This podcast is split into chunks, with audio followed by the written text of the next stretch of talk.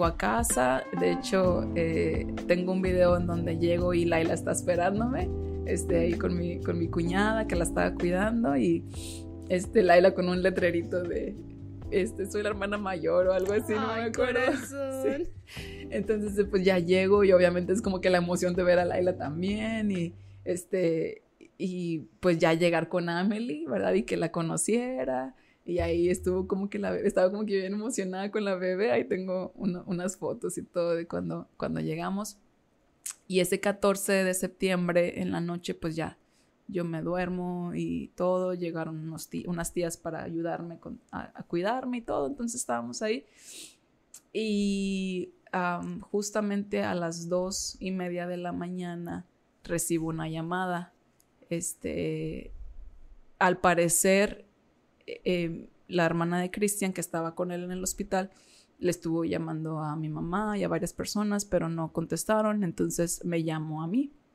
Y pues yo no sé si la inercia o qué, pero a la primera contesté y yo ya sabía.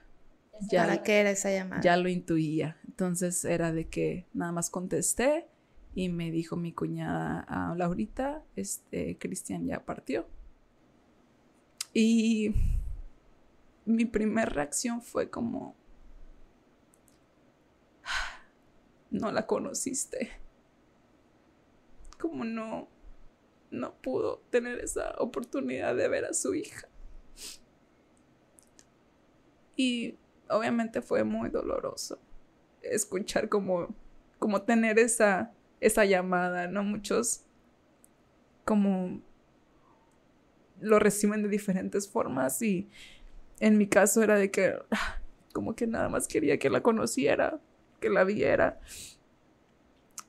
Pero, pues bueno, empecé como tenía nada de haber dado a luz, obviamente estaba con cesárea, mi cuerpo estaba pues muy procesado, esta ahora sí ya tenía mucho dolor físico, eh, no nada más emocional.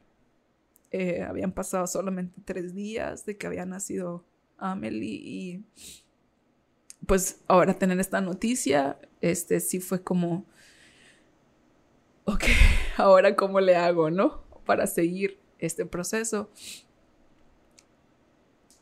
No, no sabría explicarte cómo. Solo fue aceptar el día, eh, vivir el día.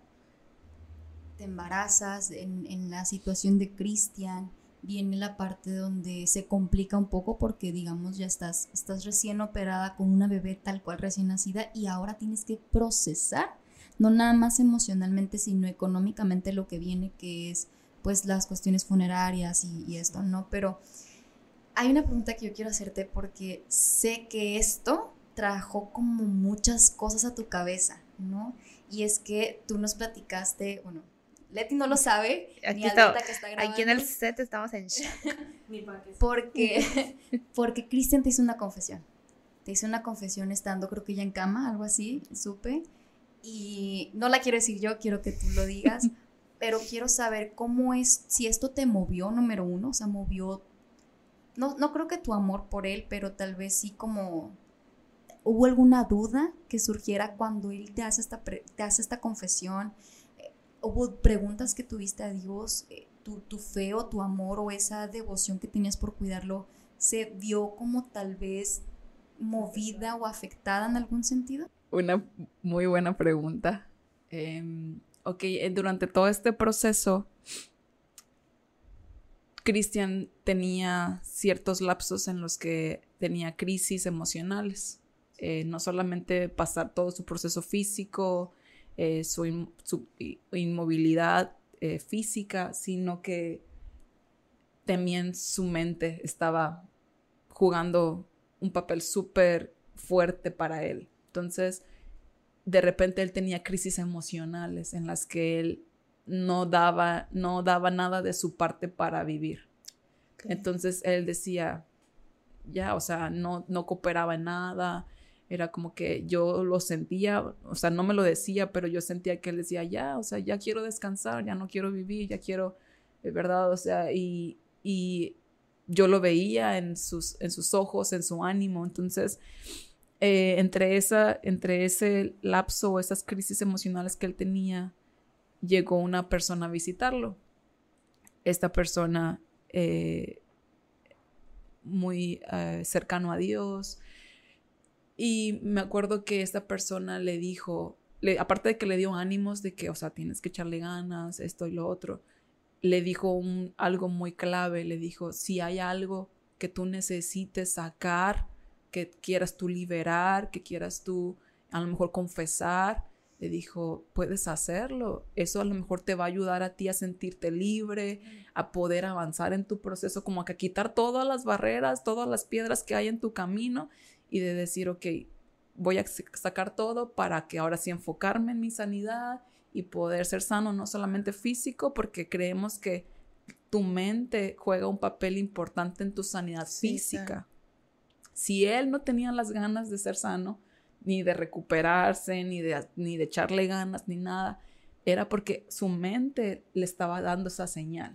Entonces, cuando él, él, yo veía que él nada más escuchaba, escuchaba, escuchaba, porque él estaba renuente. O sea, él todavía estaba consciente, todo bien, habla, o sea, estaba en el proceso en el que iba bien, pero de repente tenía estas crisis emocionales.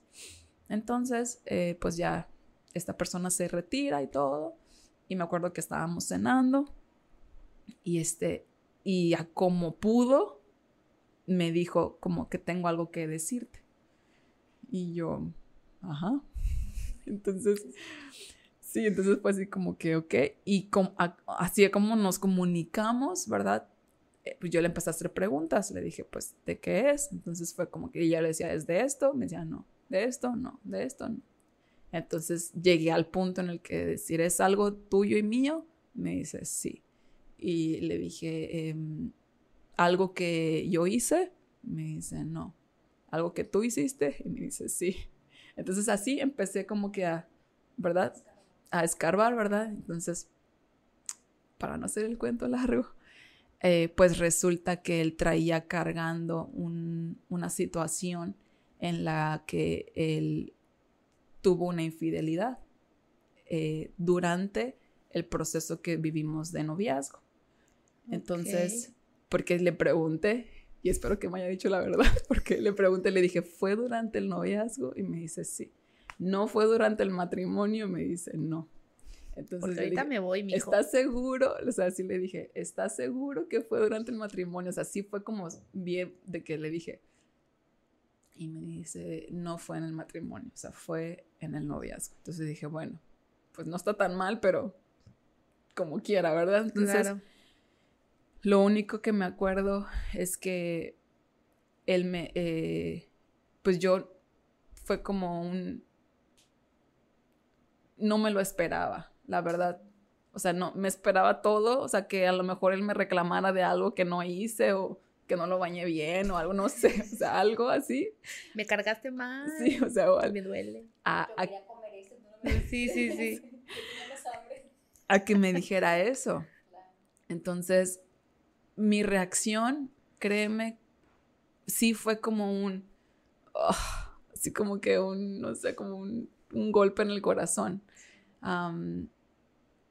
toda mi, digamos como que todo lo que había construido de él, no voy a decir que se derrumbó, no se derrumbó, pero sí lo pensé como, no, o sea, como tenemos tanto que estamos trabajando ahorita, o sea, tantas cosas en nuestra mente que estamos lidiando, tanto, ajá, y es como que, ok, véngase, otro saco más, ¿verdad? Entonces es como, me dijo, eh, estuve con otra persona durante el noviazgo y mi única reacción fue, gracias por confesarlo, gracias por decírmelo, te perdono.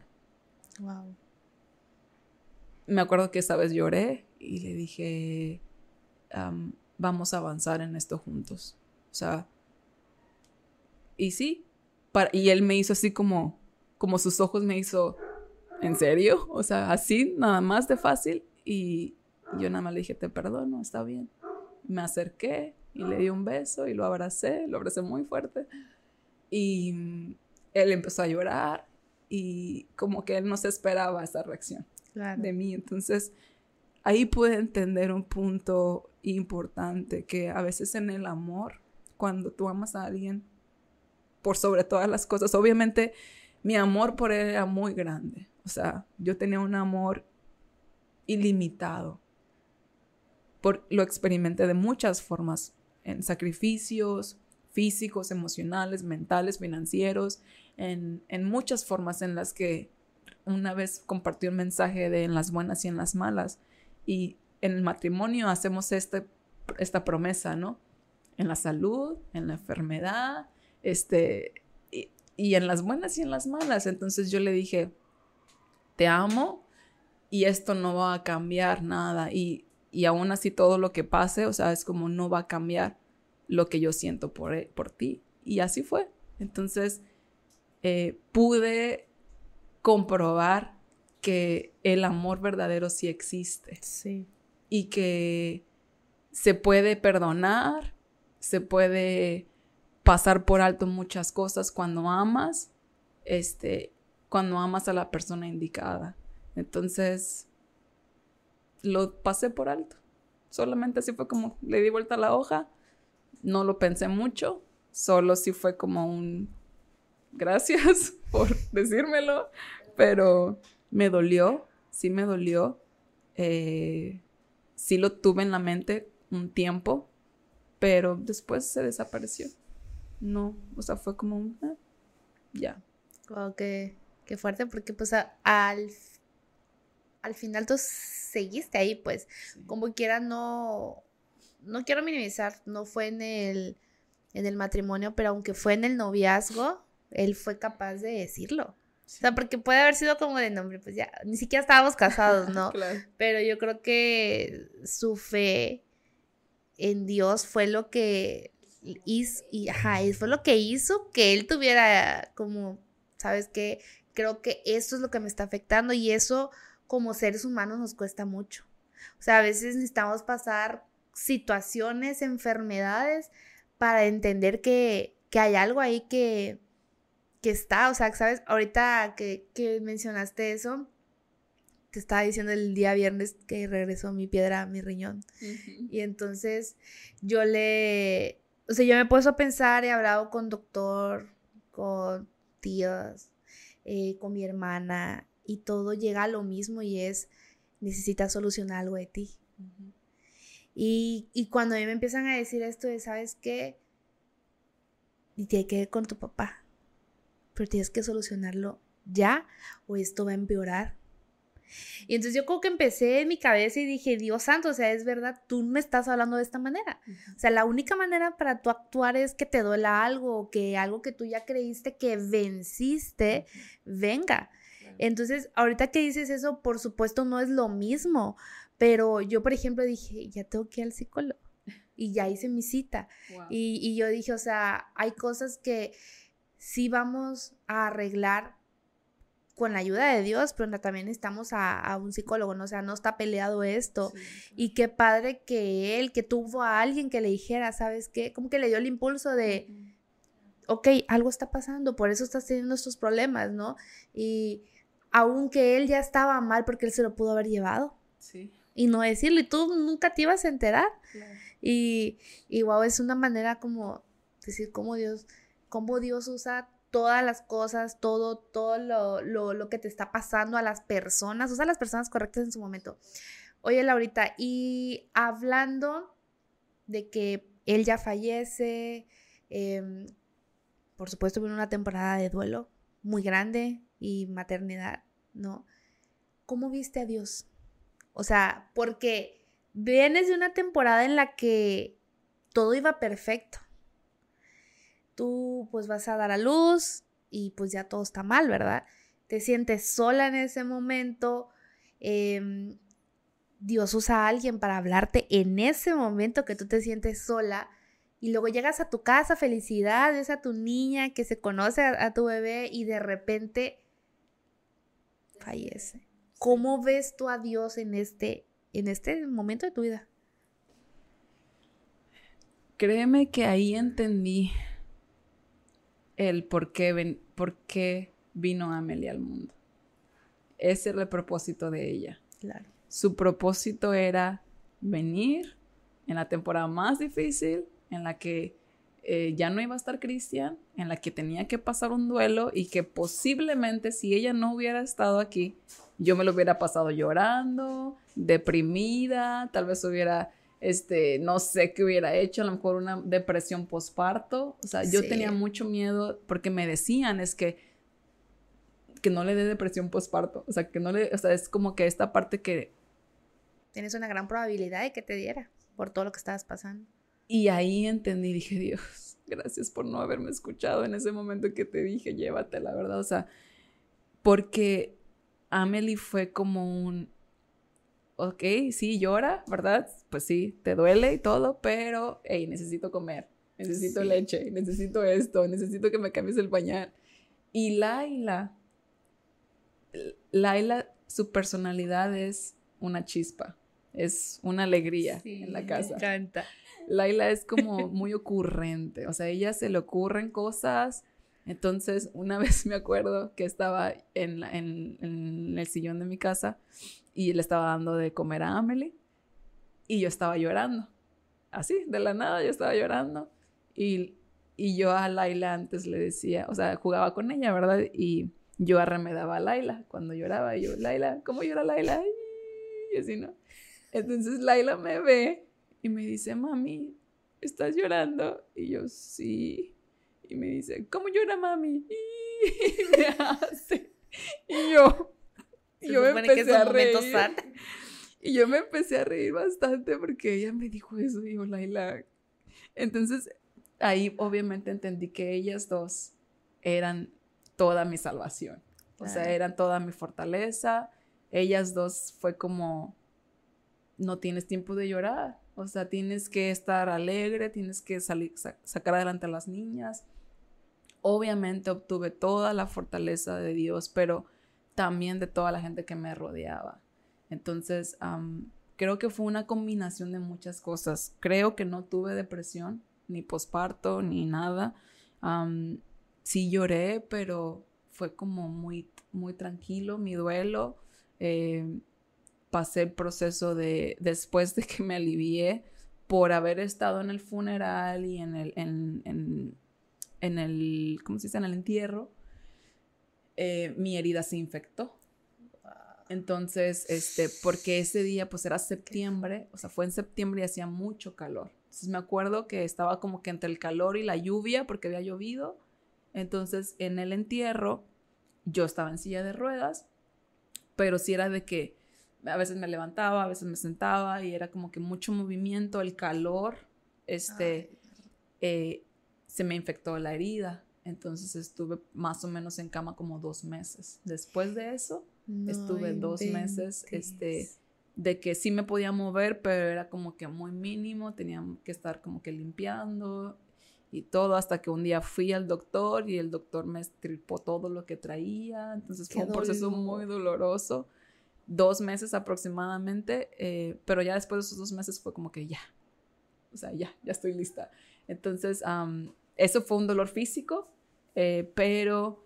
Eh, bueno, y emocional, o sea, una combinación de todo, pues estaba en casa, o sea, estaba en casa, mi mamá me servía, este, mis tías, o sea, todos me ayudaban, pero las niñas fueron como que pieza clave. O sea, ellas dos fueron este, eh, pieza clave. Y algo muy, muy presente que jamás voy a olvidar fue el día que fui a, que fui a registrar a Amelie en el registro civil, ¿verdad? Entonces, eh, ya habían pasado mi recuperación de los dos meses y fui y, este, me acuerdo que en ese momento hice también la cita para el acta de defunción. Entonces, llego al registro civil y me dicen, pues, ¿qué trámite va a hacer? Y le dije, ah, bueno, voy a, voy a registrar a mi hija porque llevaba a la niña. Entonces le dije, pero también voy a, dar de alta o sacar el acta de función de mi esposo. Y me acuerdo que la señorita me ve y me dice, ¿cómo? Y, le digo, sí, mi esposo falleció y mi hija nació. Y se queda ella, ¿en serio? Así como que entre, wow, ajá, entre no lo podía creer. Y yo, sí. Entonces fue como que me dio toda la atención, así como que premium que podía tener. Este, me dijo, ok, siéntese aquí, no tiene que hacer fila, aquí, vamos, aquí va a llenar los dos formatos. Entonces, en ese momento entró a mi mente, mientras estaba llenando el formato de, de defunción y el formato de nacimiento, yo dije, wow, o sea, cómo Dios me quitó, pero también me dio. Entonces, fue como un dando y dando, ¿sí me explico? O sea, fue como un... Entonces no lo sentí, o sea, sí sentí la pérdida, pero tenía una ganancia también. Entonces, ese, ese, como ver la vida de esa forma eh, y enfocarme más en la vida que en la muerte, para mí fue un, o sea, un impulso. Te dio vida también a ti. Me dio vida. Entonces, ellas dos fueron mi razón de ser. Entendí el propósito de Amelie en esta tierra. Si si, si Amelie no hace nada de su vida y hace un, no sé, este, ya cumplió su primer propósito, que es haber nacido solamente. Entonces, creo que a partir de ahí yo ya empiezo a vivir una vida de recuperación, restauración. Este, me podrías preguntar, ¿viviste un duelo así tal cual? No sé, no creo. O sea, porque estuve muy metida en la iglesia. O sea, después de eso me metí de lleno a la iglesia, seguí sirviendo con los jóvenes, en lo que podía me enrolaba. Entonces eso también distrajo mi mente, pero sobre todo me hiciste la pregunta que creo que todavía no he contestado. ¿Cómo vi a Dios después de eso? Honestamente tenía muchas dudas. Tenía muchas dudas de que, ¿por qué a mí? ¿Sí me explico? O sea, ¿por qué yo? ¿Por qué si había tenido como que este proceso, esta relación con Cristian de, de cuento de hadas, de repente es como que todo lo haces bolita y es como que a la basura, ¿no? Y yo le preguntaba a Dios, Dios, ¿por qué a mí? ¿Por qué yo? O sea, es como esa pregunta de eh, si yo te servía, si yo ayudaba a los jóvenes, si yo hacía esto, si yo todo, desde los nueve años fue como que estaba ahí en la iglesia, apoyando en todo lo que necesitara. O sea, yo fui buena persona, o sea, ¿por qué? ¿No? Nunca lo entendí.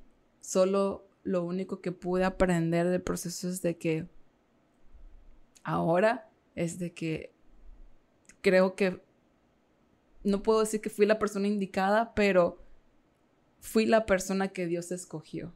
Claro. Para poder pasar el proceso, atravesarlo, porque no es lo mismo escucharlo a pasarlo y entonces poder hacer lo que estamos haciendo hoy, de poder compartirlo y que pues si otra persona está pasando por esto que yo pasé o muy similar, que pueda decir, wow, o sea, si ella pudo superarlo, yo también puedo.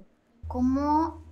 Creo que lo dijiste ahorita, nunca lo entendí, pero ¿cómo aceptaste la voluntad de Dios en ese momento?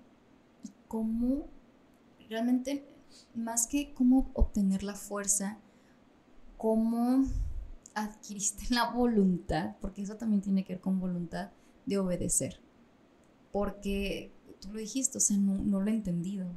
Y a lo mejor no lo vas a entender en este momento, ¿no? O sea, a lo mejor no, no es como que vas a tener una respuesta específica o clara del propósito del proceso tan doloroso y difícil que tuviste. Pero cómo, cómo aceptaste y obedeciste la voluntad de Dios. Porque no te podías oponer, o sea, aunque tú te opusieras, las cosas iban a seguir su rumbo, ¿no? O sea, no era como que pudieras tú detenerlo o, pausarlo o decir, ok, pausa en este momento y lo que sigue, o sea, ¿cómo le hiciste y qué consejo le darías a alguien que tal vez, tal vez no es el proceso específico idéntico al tuyo, o sea, no es pero sí está pasando un proceso donde sus planes cambiaron. El plan que esa persona tenía era uno en específico y de repente viene Dios con su voluntad que es buena, agradable y perfecta, ¿no? Y de repente todo cambia y, es difícil, es una guerra, es un desierto. ¿Cómo aceptar y obedecer la voluntad de Dios en medio del desierto? Creo que la respuesta a esa pregunta es que cuando cuando tú vives y cuando experimentas a un Dios real en tu vida, o sea, cuando realmente dices, estas no son patrañas, o sea, esto es real, o sea, ¿y cómo lo experimenté yo? en todo el proceso, desde el día uno que nos enteramos, desde que Cristian se le caía el teléfono, Dios nos fue llenando de milagro tras milagro. Yo pude entender en la muerte de Cristian, yo pude entender que su muerte había sido un milagro también. Porque él ganó su sanidad eterna. Así es. Entonces, nosotros pensamos, yo quería la sanidad física, la sanidad de la tierra. Yo quería que él estuviera aquí, yo quería que él sanara, que viviéramos nuestra vida, nuestros planes, que tuviéramos más hijos y que hubiéramos crecido, ¿no? Entonces, eh, y que nos hubiéramos hecho abuelitos y viejitos juntos. Entonces, esa era mi idea. Pero cuando sucede esto, yo escucho un mensaje en el que, en el que dicen, Dios también obra milagros dentro, dentro del milagro que estás esperando. No sé si me explico. Sucede que desde el día uno empiezan a suceder milagros en, mi vida y en la vida de Cristian, como eh, cuentas de hospitales saldadas, sin un solo peso que pagar, eh, cuando debió de haber habido un balance de por lo menos unos 30, 40 mil pesos. Eh, él tenía seguro gastos médicos, pero habían deducibles.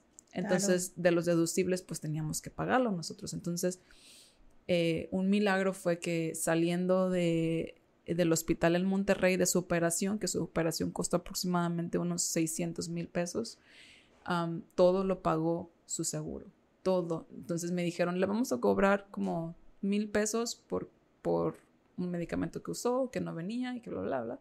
Le dije, claro que te pago mil pesos, ¿verdad? Entonces ese para mí fue un milagro. Yo recuerdo que cuando me entregaron la hojita de, todos los gastos y todo y todo el balance, cuando vi los mil pesos, me sentía como Will Smith en la película de En búsqueda de la felicidad, cuando al final que va caminando entre toda la gente, mm, y yo me sentía así como con mi sonrisa de que, Dios, no manches, te la bañaste, o sea, es como, me acabas de dar un milagro financiero.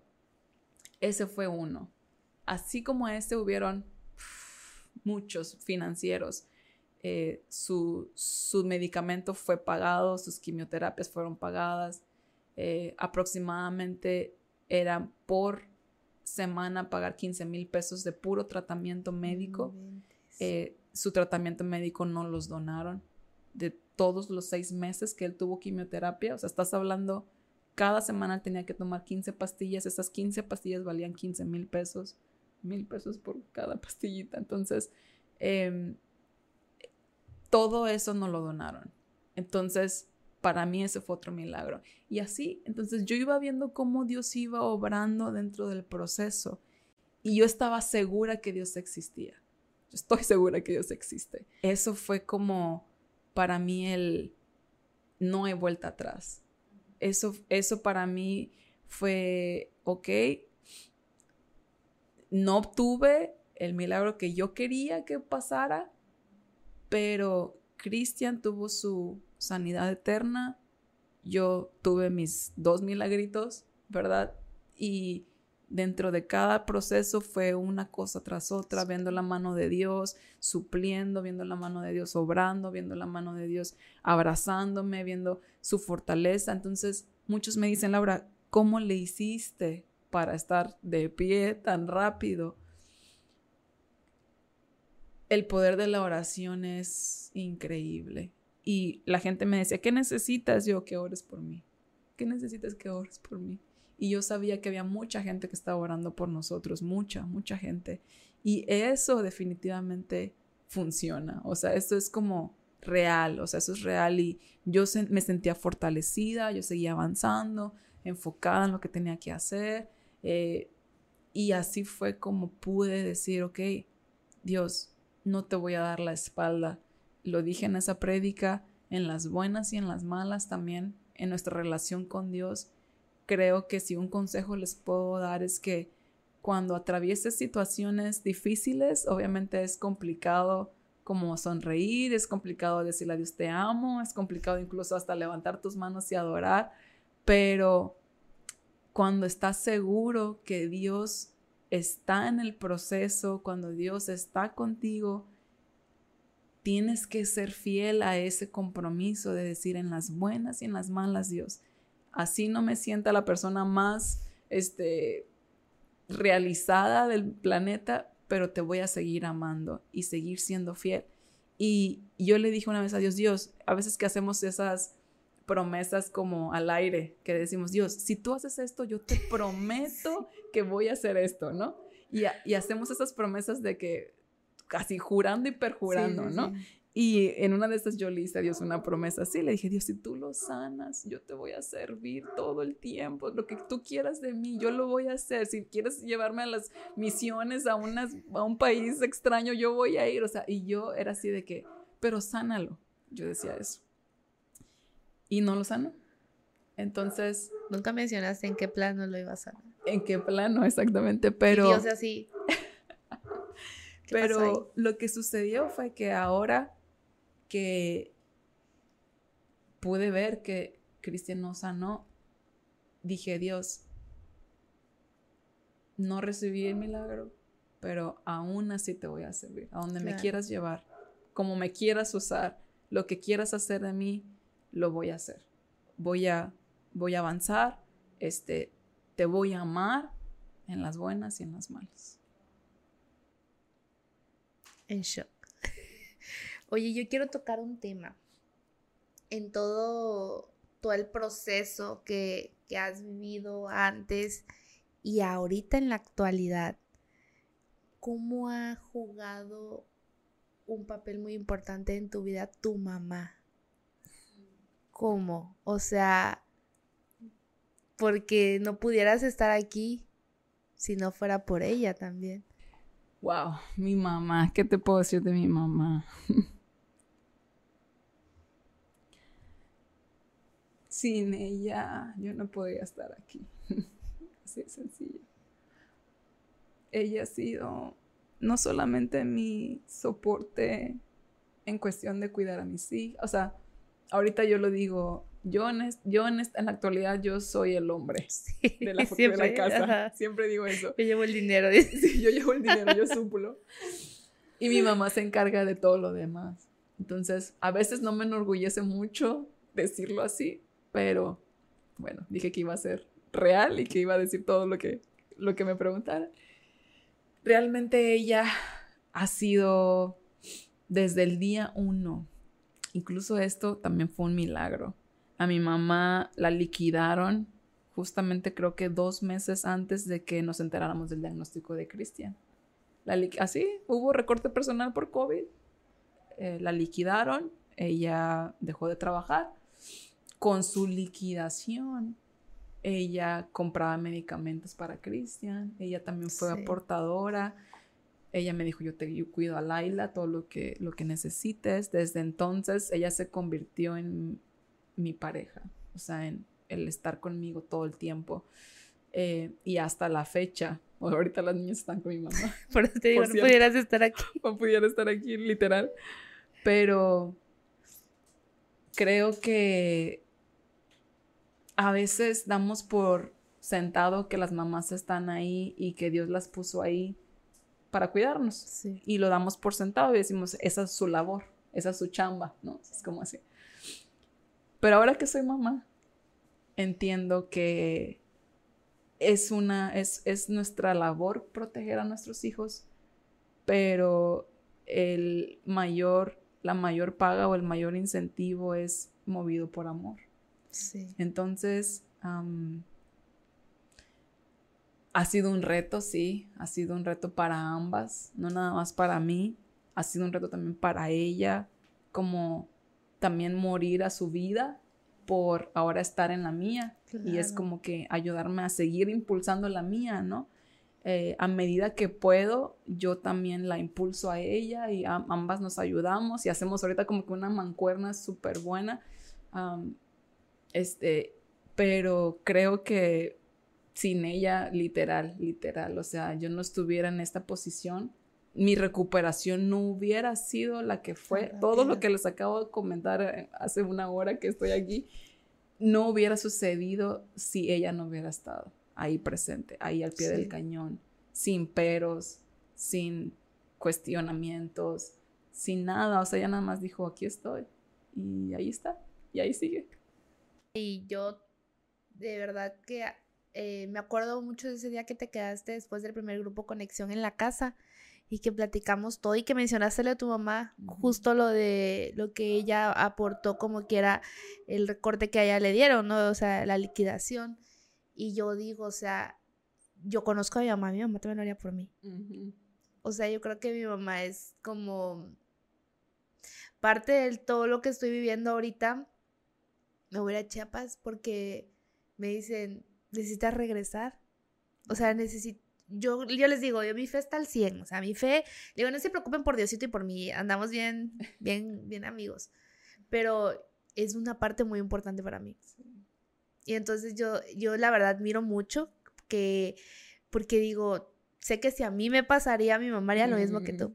O sea, haría todo, vendería lo que tenga con tal de ver a sus hijos porque es el amor de madre y también puede ser el amor del padre que, que, que ni siquiera piensa. O sea, ni siquiera está pensando, yo creo que tu mamá en ese momento nunca pensó, no va a ser tres meses esto, o sea, va a ser como años, ¿no? Y, qué padre que tengas tú ese apoyo.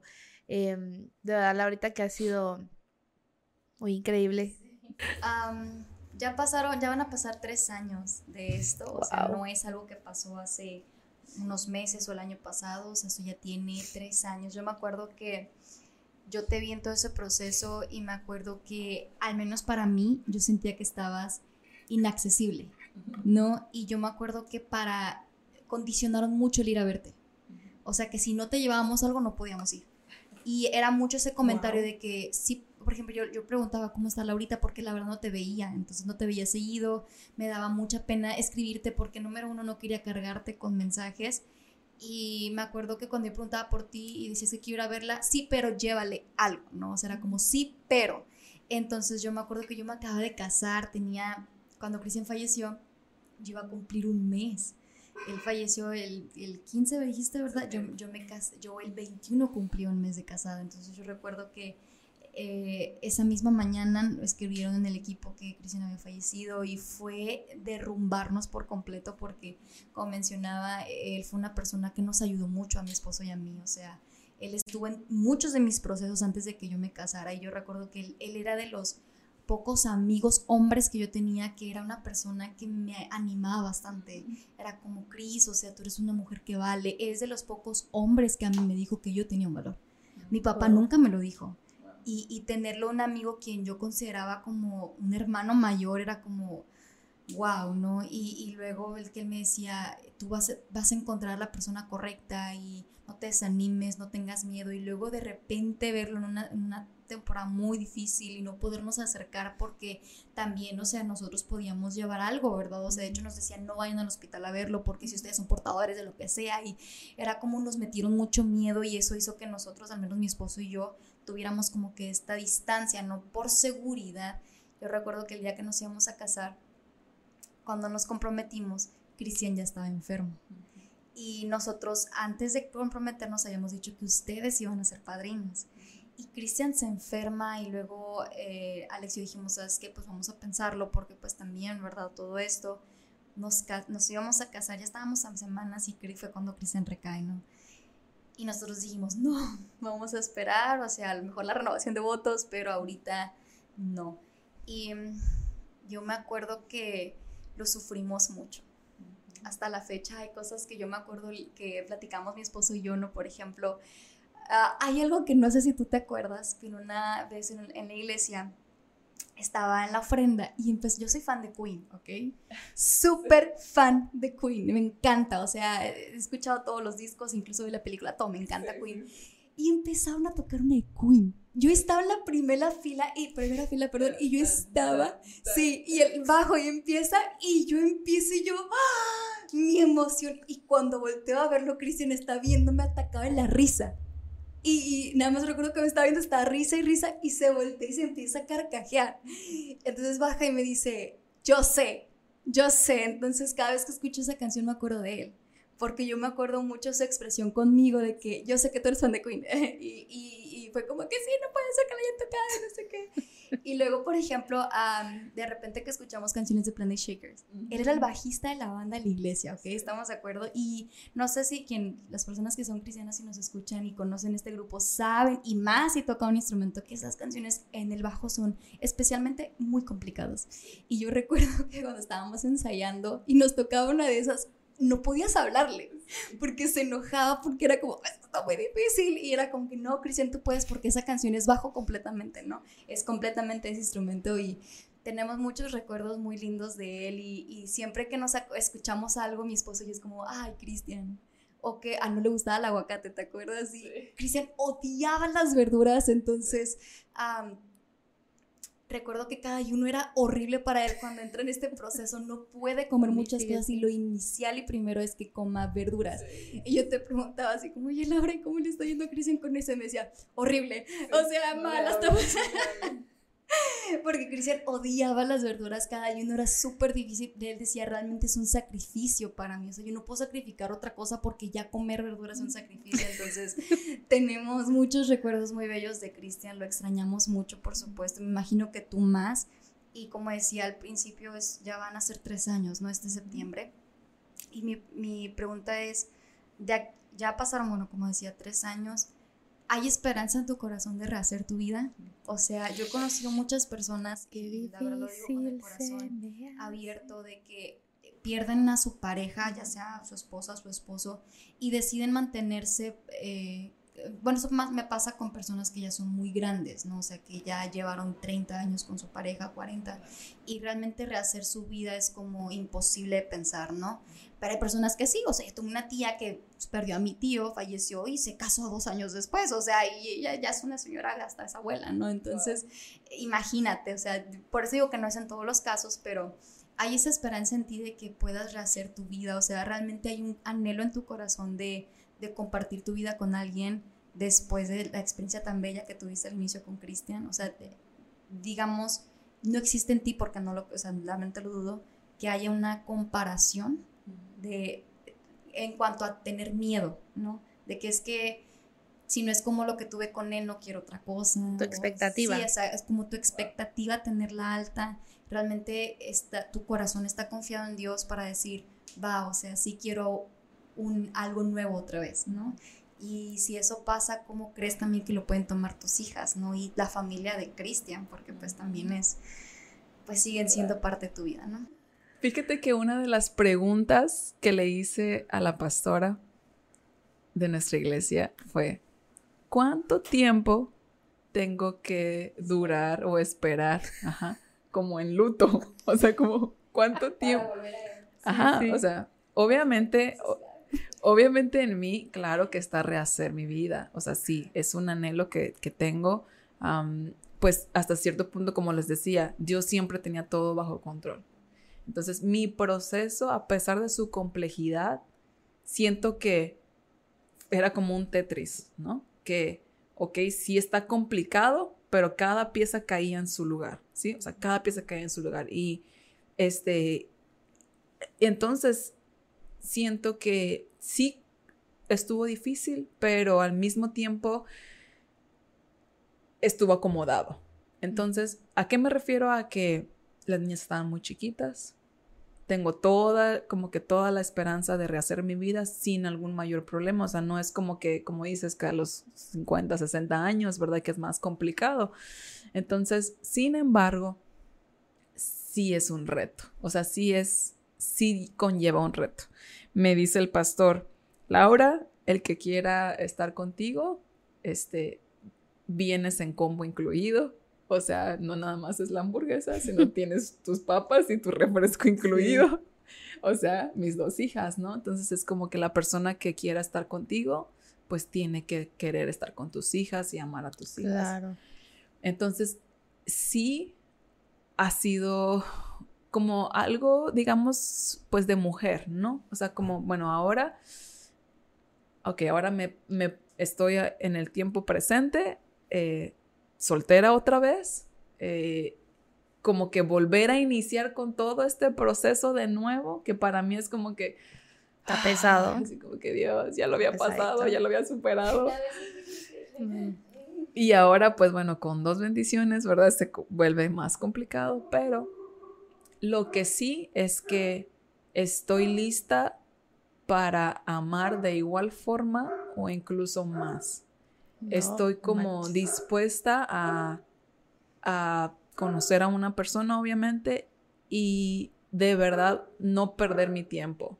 O sea, en decir, sí, o sea, en, cuestión de que no perder mi tiempo como en tonterías, en enojos, en cosas, o sea, ajá, o sea, en decir, hey, tenemos, o sea, no sabía que Cristian iba a durar tan poquito tiempo. Sin embargo, ¿a, qué vamos, ¿a qué voy con esto? Es de que les comenté en un inicio, todo fue muy rápido.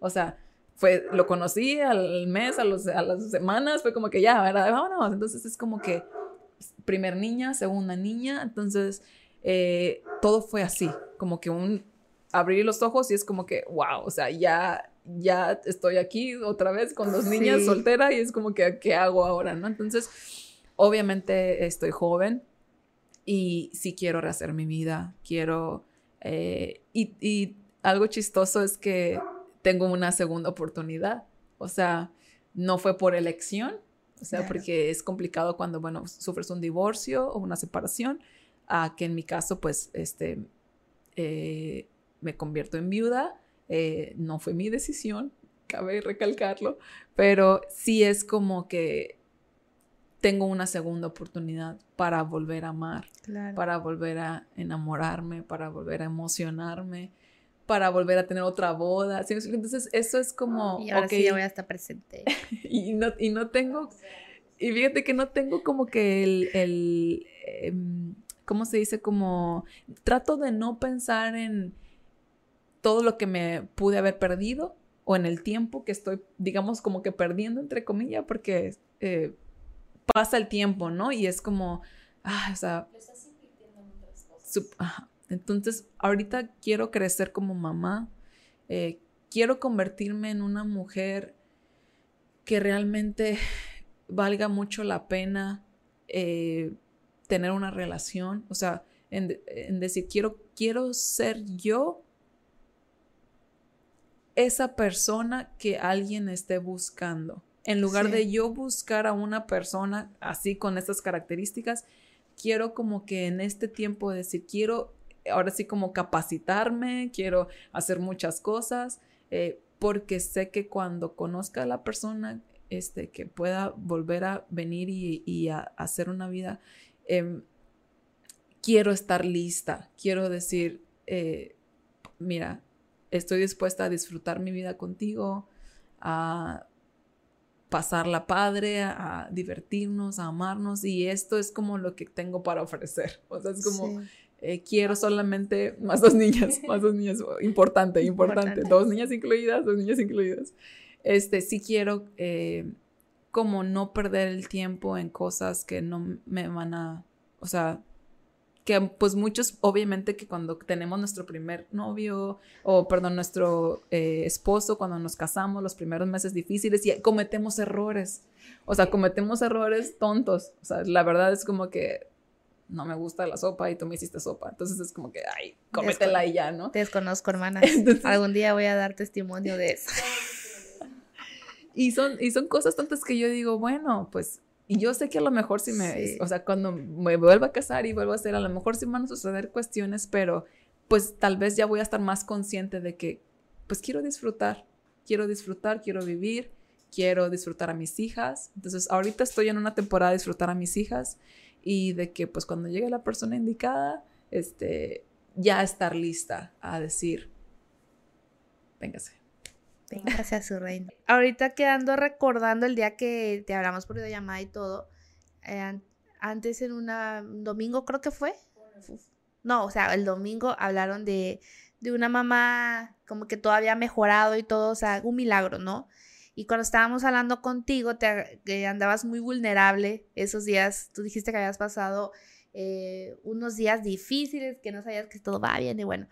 Y tú ese día mencionaste algo, porque quiero que entiendan que el hecho de que ella haya enfrentado todo, em, van a venir dificultades de nuevo, van a venir dudas. Tú mencionaste de que te pusiste a pensar que por qué a, ella o a otras personas sí y Cristian no.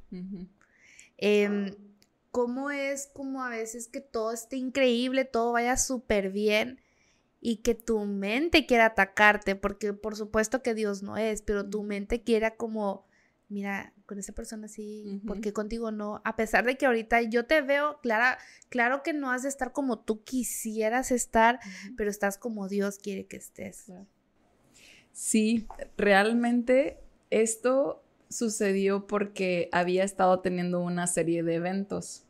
Serie de eventos mínimos, pero cuando eres madre soltera y todas las madres solteras que me están viendo, mis respetos para todas ustedes, así tengas uno, tengas cinco, de verdad es un reto súper grande como lidiar con, con, tus hijos, ¿verdad? Y estar sola, pero yo entre comillas estoy sola porque tengo a mi mamá. Entonces, bueno, empecé a tener una serie de eventos en casa en las que todo me salía mal. Entonces, cuando, cuando eso sucede, este, me vuelvo muy sensible y es como que estoy como chippy, ¿no? Que le llamamos, ¿no?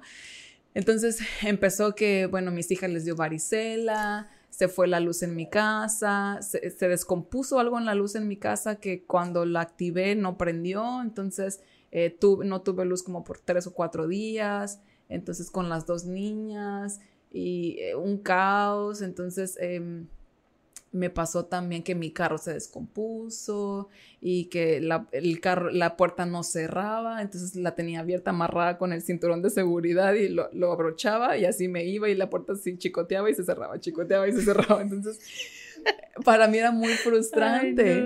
Y hay algo en específico que me frustra mucho de, de mi proceso.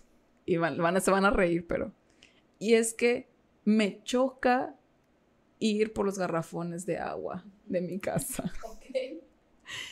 Pensé que iba a No, no, no, por eso digo, se van a reír porque es de que, ok, lo subo al carro vacío, sin problema, me voy, lo compro, me lo suben ellos al carro. Entonces, este, el hecho es de que cuando llego ahí y me estaciono en la cochera, y es como que ah, lo tengo que bajar. Entonces, ¿por qué? Porque no hay nadie que lo pueda bajar, ¿no? En aquel entonces era como que, Cristian, baja los garrafones, ¿no?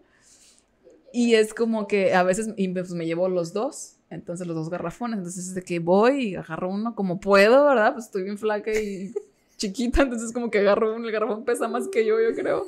Entonces agarro un garrafón y voy así como que dando el bofe y sacando todo. Entonces, esa noche también fui por el garrafón, ah, lo dejé ahí, y era como una frustración así como encontrada de muchas cosas. Cuando recibo tu llamada, yo estoy como en un proceso de sentirme muy vulnerable, o sea, de que todo me está saliendo mal, así como que nadie me quiere, todos me odian, o sea, es como que esta parte de, de mí. Y llega el domingo y el domingo escuchamos la predica del pastor y él menciona pues los planes de Dios son perfectos y entonces él menciona un milagro específico que pasó, que es el que, el que dices de una persona en la iglesia que es eh, igual cae en terapia intensiva, un, un, diagnóstico muy complicado y empieza a recuperarse y empieza a levantarse y empieza a recuperarse. Entonces en eso mi mente empezó, o sea, lo estaba escuchando y fue como, ¿y por qué Cristian no se recuperó, no se levantó? O sea, y empezó así, ese pensamiento. Y entonces fue como que me llegó muchísimo ese mensaje, o sea, como de ese lado, y empecé a llorar. Y entonces a partir de ahí, como que todos los días estaba como que muy sensible, muy vulnerable. De repente me suceden ese tipo de cosas, no es como el único. Me han pasado en, en todo este proceso, me han pasado diferentes lapsos así, complicados, en los que como mujer me siento muy débil físicamente. Hay cosas en la casa que se deben de hacer y pues bueno, está mi mamá, pero ella no tiene fuerza de hombre, entonces yo tengo que hacer cosas de fuerza de hombre. Em, y pues como un ejemplo es el garrafón, bendito garrafón de agua. Entonces, este, el, el chiste es que eh, ese día cuando me hablan, yo es como que mi vida no es, o sea, no está tan bien como pareciera. Y yo a veces trato de ser como hacia afuera, como que dar todo mi amor, dar toda mi sonrisa, dar toda mi alegría y es como que todo está súper bien y como que vamos a echarle ganas y siempre animo a los jóvenes y animo a todo mundo, cuando a veces yo por dentro estoy como que toda desinflada. Y creo que lo, que lo que me ha funcionado a mí es eh, desahogarte, es como que sacarlo, como que, o sea, llorar todo lo que tengan que llorar, desahogarme, sacarlo y, ok, al día siguiente es un nuevo día. Entonces, tengo un, versículo súper grabado en mi mente y es el de sus misericordias son nuevas cada mañana. Y ese lo repito muchas veces constantemente. Y lo que sucede es que esas noches de llanto o ese tiempo de llanto y de que saco todo, al día siguiente literal me siento renovada. O sea, es como que, ok, el día siguiente no tenía carro, me fui caminando a mi trabajo, entonces iba caminando y viendo el cielo y gracias Dios porque me permites despertar una... Todo mi, mi enfoque, toda mi visión cambió porque pude desahogarlo, pude sacarlo, pude llorarlo, lo lloré con ustedes, luego lo lloré con Dios, luego lo lloré con amigos y fue como que, ok, entonces, ok, ya, sácalo, ahora sí, al día siguiente, vamos a darle. ¿Tú pensaste que te íbamos a hablar para algo así?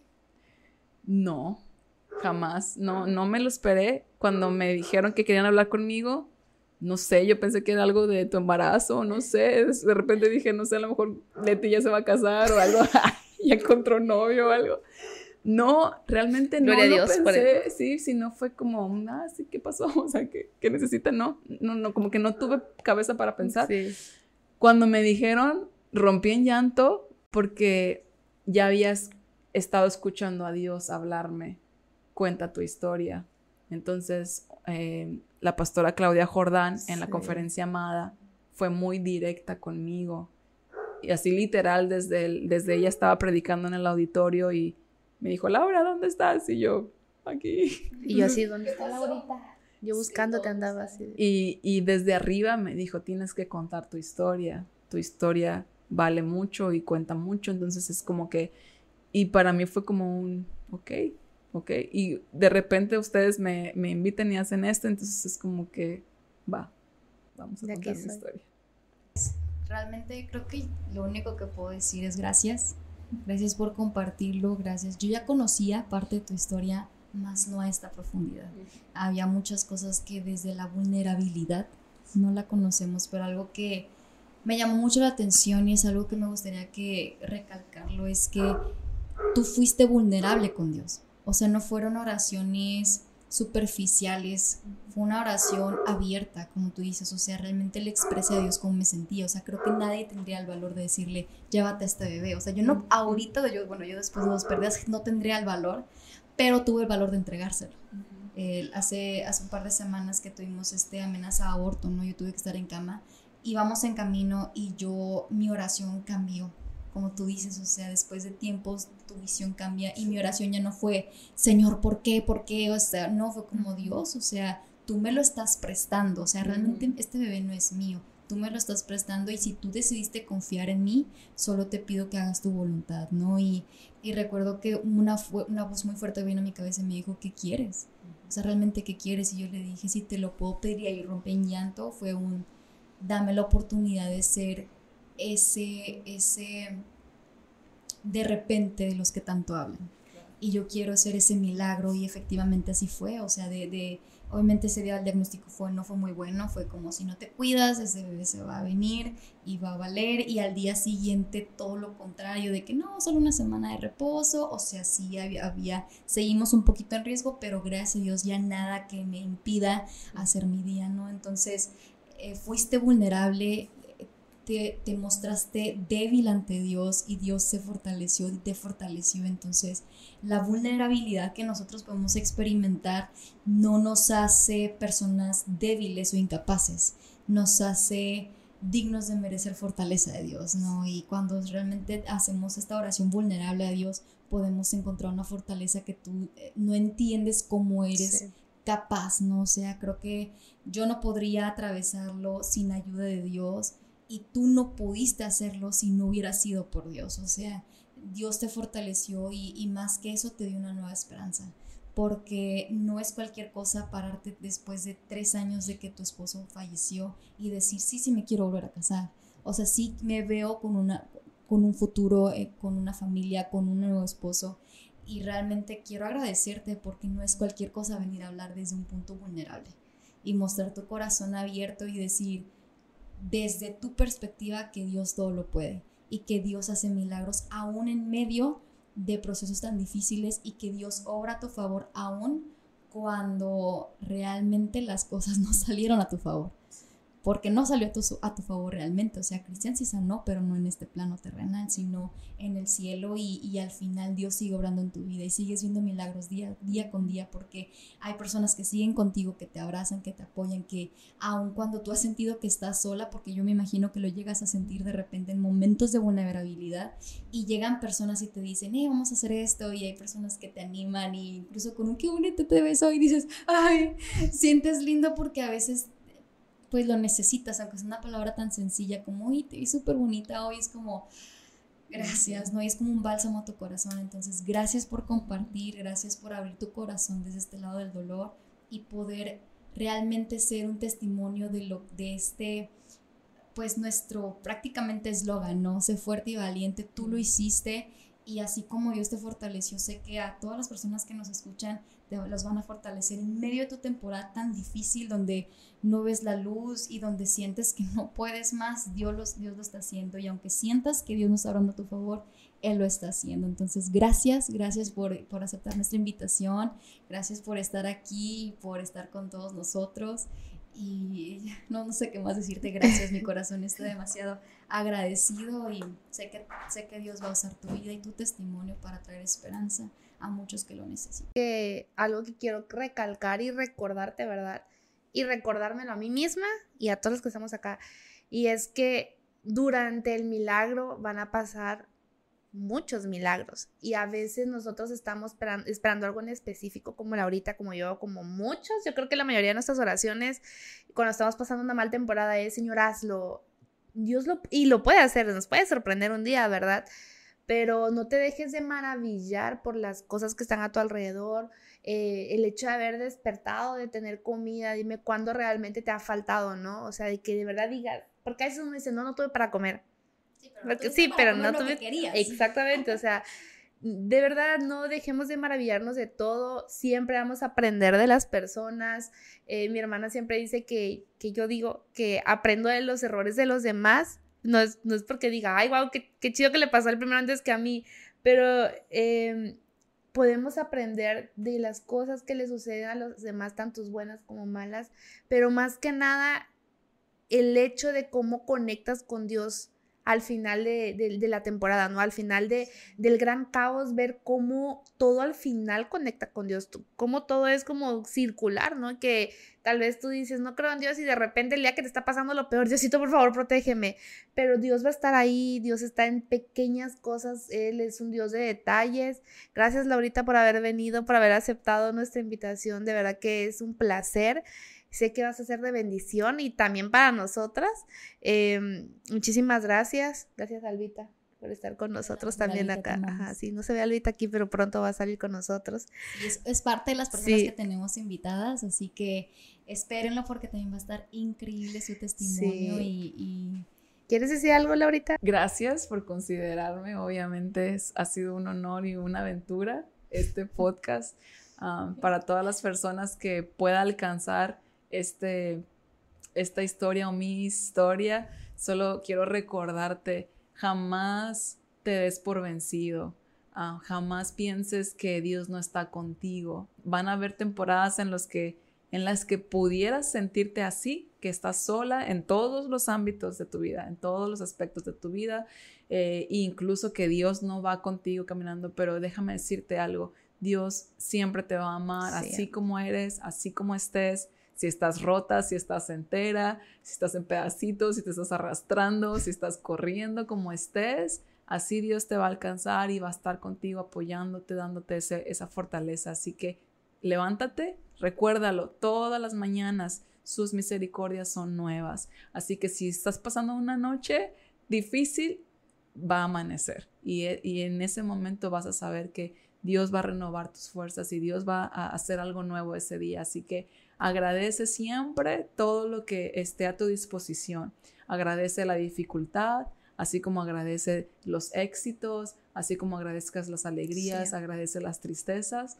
Eh, de todo Dios siempre tiene algo que enseñarte, de todo Dios siempre tiene algo que hablarte, así que solo mantente positiva hacia adelante y bueno, esperemos que les haya gustado esta sesión. Y bueno, muchísimas gracias por estar hasta aquí. No sé en cuántas partes se dividió al final, pero gracias por vernos, por oírnos, por compartirlo.